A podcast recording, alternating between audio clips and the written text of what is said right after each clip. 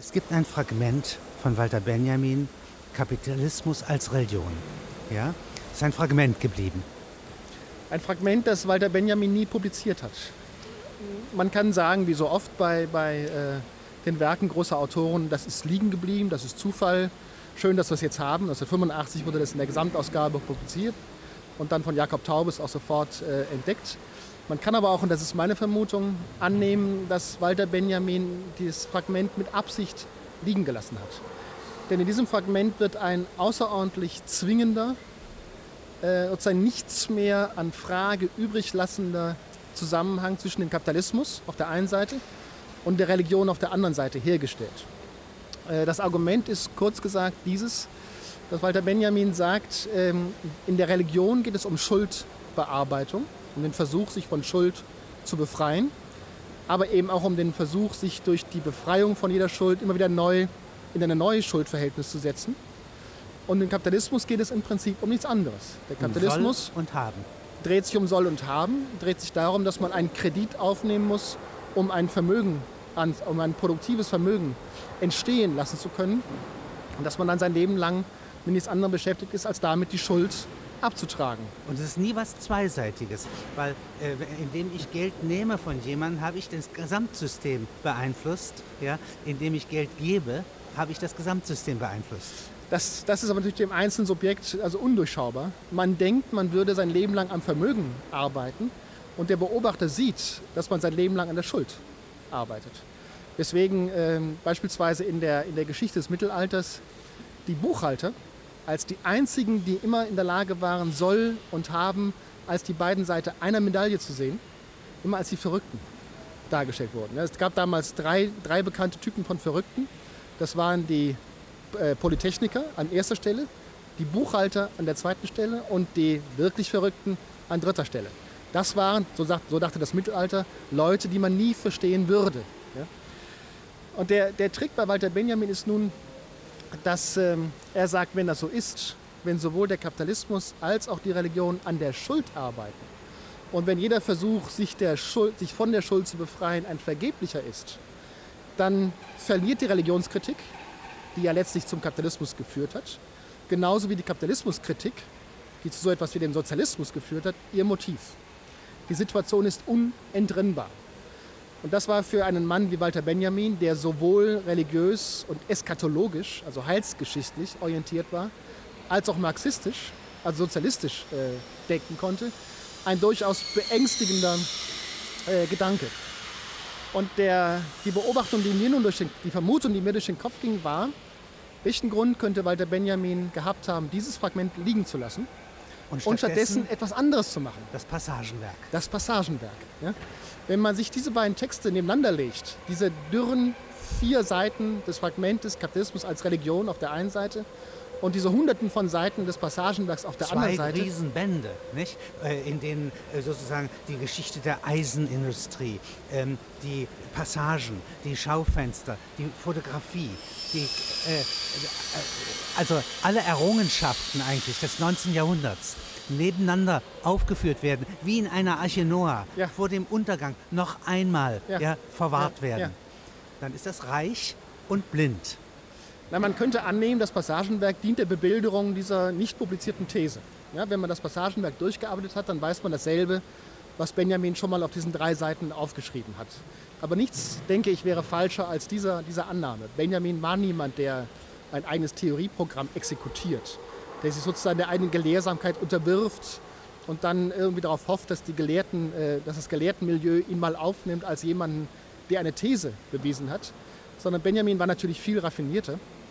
Ich denke, dass der, dass der Trick und der Pfiff und die Pointe im Passagenwerk darin liegt, dass er vorgeführt hat an der Geschichte des Eisenbaus, an der Geschichte der Passagen selbst, an den Geschichten von, ähm, oder an den Gedichten von einem Mann wie Baudelaire, vorgeführt hat, dass nichts eindeutig ist und dass man äh, Bewegungsspielräume, Bewegungsspielräume in der Gesellschaft gewinnen kann, wenn man eben nicht hinguckt und glaubt, gesehen, bestimmt, abzuhaken, sondern wenn man hinguckt und noch einmal hinschaut, also ein zweites Mal hinschaut.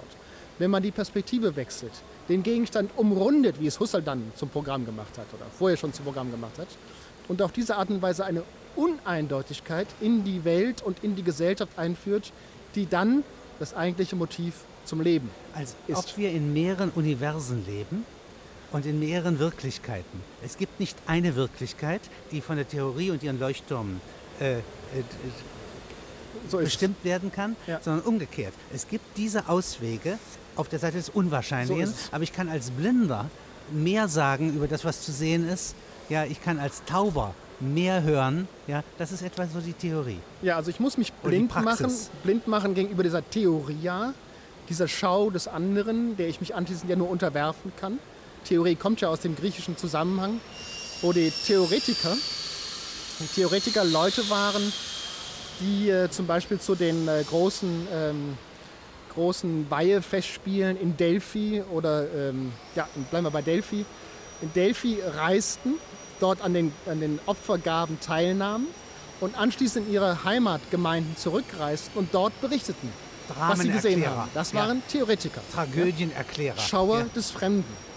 Aber in diesem Sinn, das Fremde zu schauen, heißt, anschließend nicht mehr darüber verfügen zu können. Also sich dem Geschauten und dem Berichteten unterwerfen zu müssen. Und das ist ein, ein gewalttätiger Zugriff von Theorie auf das eigene Weltverhältnis, dem Walter Benjamin zu entgehen versuchte. Jetzt gibt es einen Ökonomen, der eigentlich die Ökonomie begründet hat, Adam Smith. Ja? Ein ganz anderer Geist, der äh, etwas Seltsames beobachtet, nämlich, dass die einzelnen Me Unternehmer, ja, die den Welthandel gestalten, alle Egozentriker sind. Sie sind kleine Teufel. Sie sind nur betriebswirtschaftlich interessiert und gemeinsam entwickeln sie den Wohlstand der Nationen. So heißt sein Buch. Naja, Adam Smith ist äh, wie Mondeville vor ihm oder Hayek nach ihm einer von denen, die diesen großen liberalen Gedanken, dass es darum geht, die Beobachtungsmöglichkeiten der Gesellschaft in der Gesellschaft zu vervielfältigen. Es geht um den Verzicht auf die großartige Idee, dass man ein für alle Male von einem Beobachterposition aus regeln könne, was gut und was richtig ist. Immer wieder aufgetauchte Versuche in der Geschichte, die immer wieder großartig gescheitert sind, denen ein Liberaler wie Mondeville oder, oder Smith oder Hayek nie geglaubt hat. Was sagt Mandeville? Mondeville, äh, Mondevilles berühmte Bienenfabel war die erste Entdeckung dieses paradoxen Umstandes, dass die gesamte Gesellschaft davon profitiert, wenn Einzelne ihren Luxusbedürfnissen auf Kosten anderer nachgehen. Dadurch, dass Denn sie einem Luxus- Knappheit organisieren, äh, organisieren sie Vorstellungsvermögen. Dieses Vorstellungsvermögen treibt alles an, ja, auch das, was nichts hat, arbeitet im Bewusstsein dieses Luxus. Ja, das wäre schon eine sehr späte und sehr intellektuelle Formulierung des Grundgedankens. Mondeville war, war da noch einfacher gestrickt. Er sagte einfach, wenn jemand Luxusbedürfnisse in die Welt setzt und sich diese Luxusbedürfnisse auch zu befriedigen versucht, schafft er Nachfrage. Ja? Und mit dieser Nachfrage schafft er die Möglichkeit für andere, die Produkte herzustellen, die von den Nachfragern, also den Luxusleuten, dem Adel, nachgefragt werden. Und damit wird eine ökonomisch fleißige Gesellschaft produziert, obwohl die Adligen in der beherrschenden Situation der Gesellschaft alles andere als das wollten. Ja? Das ist eine Paradoxie, mit der sich entweder die Hegelsche List der Vernunft oder eben der schlichte äh, Zusammenhang der bürgerlichen Gesellschaft durchsetzt. Und was sagt Hayek?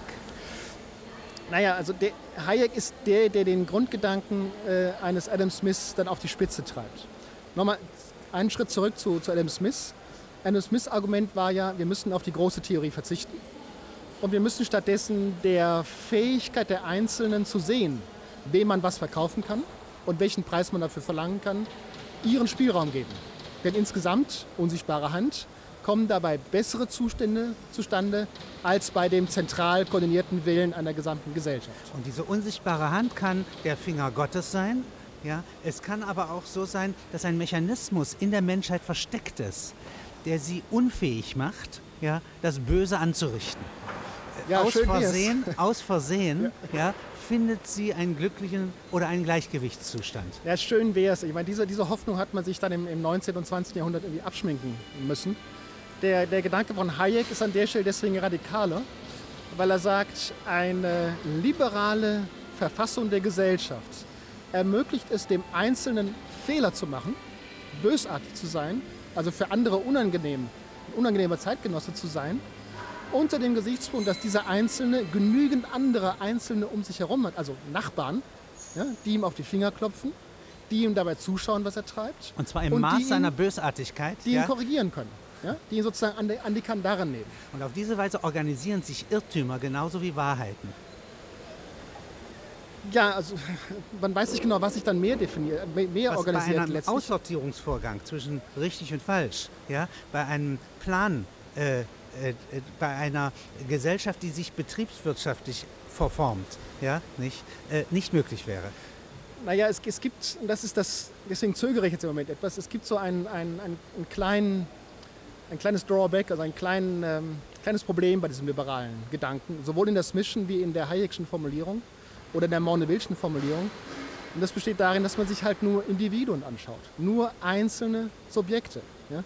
Und bei jedem Einzelnen von uns kann man sich vorstellen, dass die Nachbarn über ihn hinreichend viel Kontrolle haben. Aber was machen Sie, wenn Organisationen entstehen, wenn Unternehmen, wenn Konzerne, wenn Konzentrationsprozesse ökonomischen Potenzials entstehen? Dann fallen in dem Moment die Nachbarn, die kontrollierend könnten, was da passiert, aus.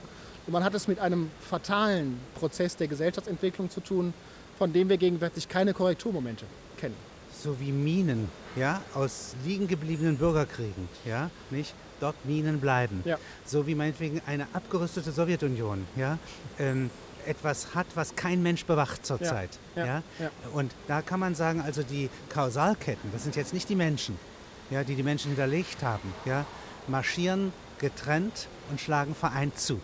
Wir halten mit Mühe und Not einen, einen Wettbewerbsgedanken aufrecht und glauben, dass durch Wettbewerb die Dinge korrigiert werden und übersehen dabei, dass es äh, Arkanbereiche, Inseln der Isolation gegenüber Fremdbeobachtungen gibt, in denen Dinge ausgeheckt werden. Ich denke jetzt nicht nur an Spendenskandale in der, in der, in der deutschen äh, Politik, sondern auch zum Beispiel an so etwas wie die Frage, wo werden denn und wie diese Atompotenziale, diese Atomwaffenpotenziale einer ehemaligen Sowjetunion aufbewahrt? Wer hat denn Zugriff auf sie?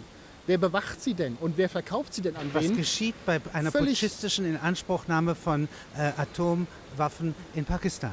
Wir wissen es nicht und wir vertrauen da auf eine, eine Central Intelligence Agency, äh, von der wir eben auch wissen, wie Oder weit ihre. Beobachtungsfähigkeiten Und man reichen. kann sagen, und alle nicht. politischen Institutionen, die wir kennen bisher, äh, aber auch die Religion mit ihrem Gliederungssystem zwischen Gut und Böse, aber auch der Kapitalismus mit Soll und Haben, können hier alleine nicht helfen. Nein, nein. Und man ist völlig ratlos im Moment, äh, was dabei hilft. Der, der einzige Rettungsgedanke, den es im Moment gibt, ist äh, die Schnelligkeit der Information. Ist so etwas wie das äh, World Wide Web, das Internet, das E-Mailing, das Handytelefon und so weiter. Die erlauben die Hoffnung, ich sage deutlich die Hoffnung,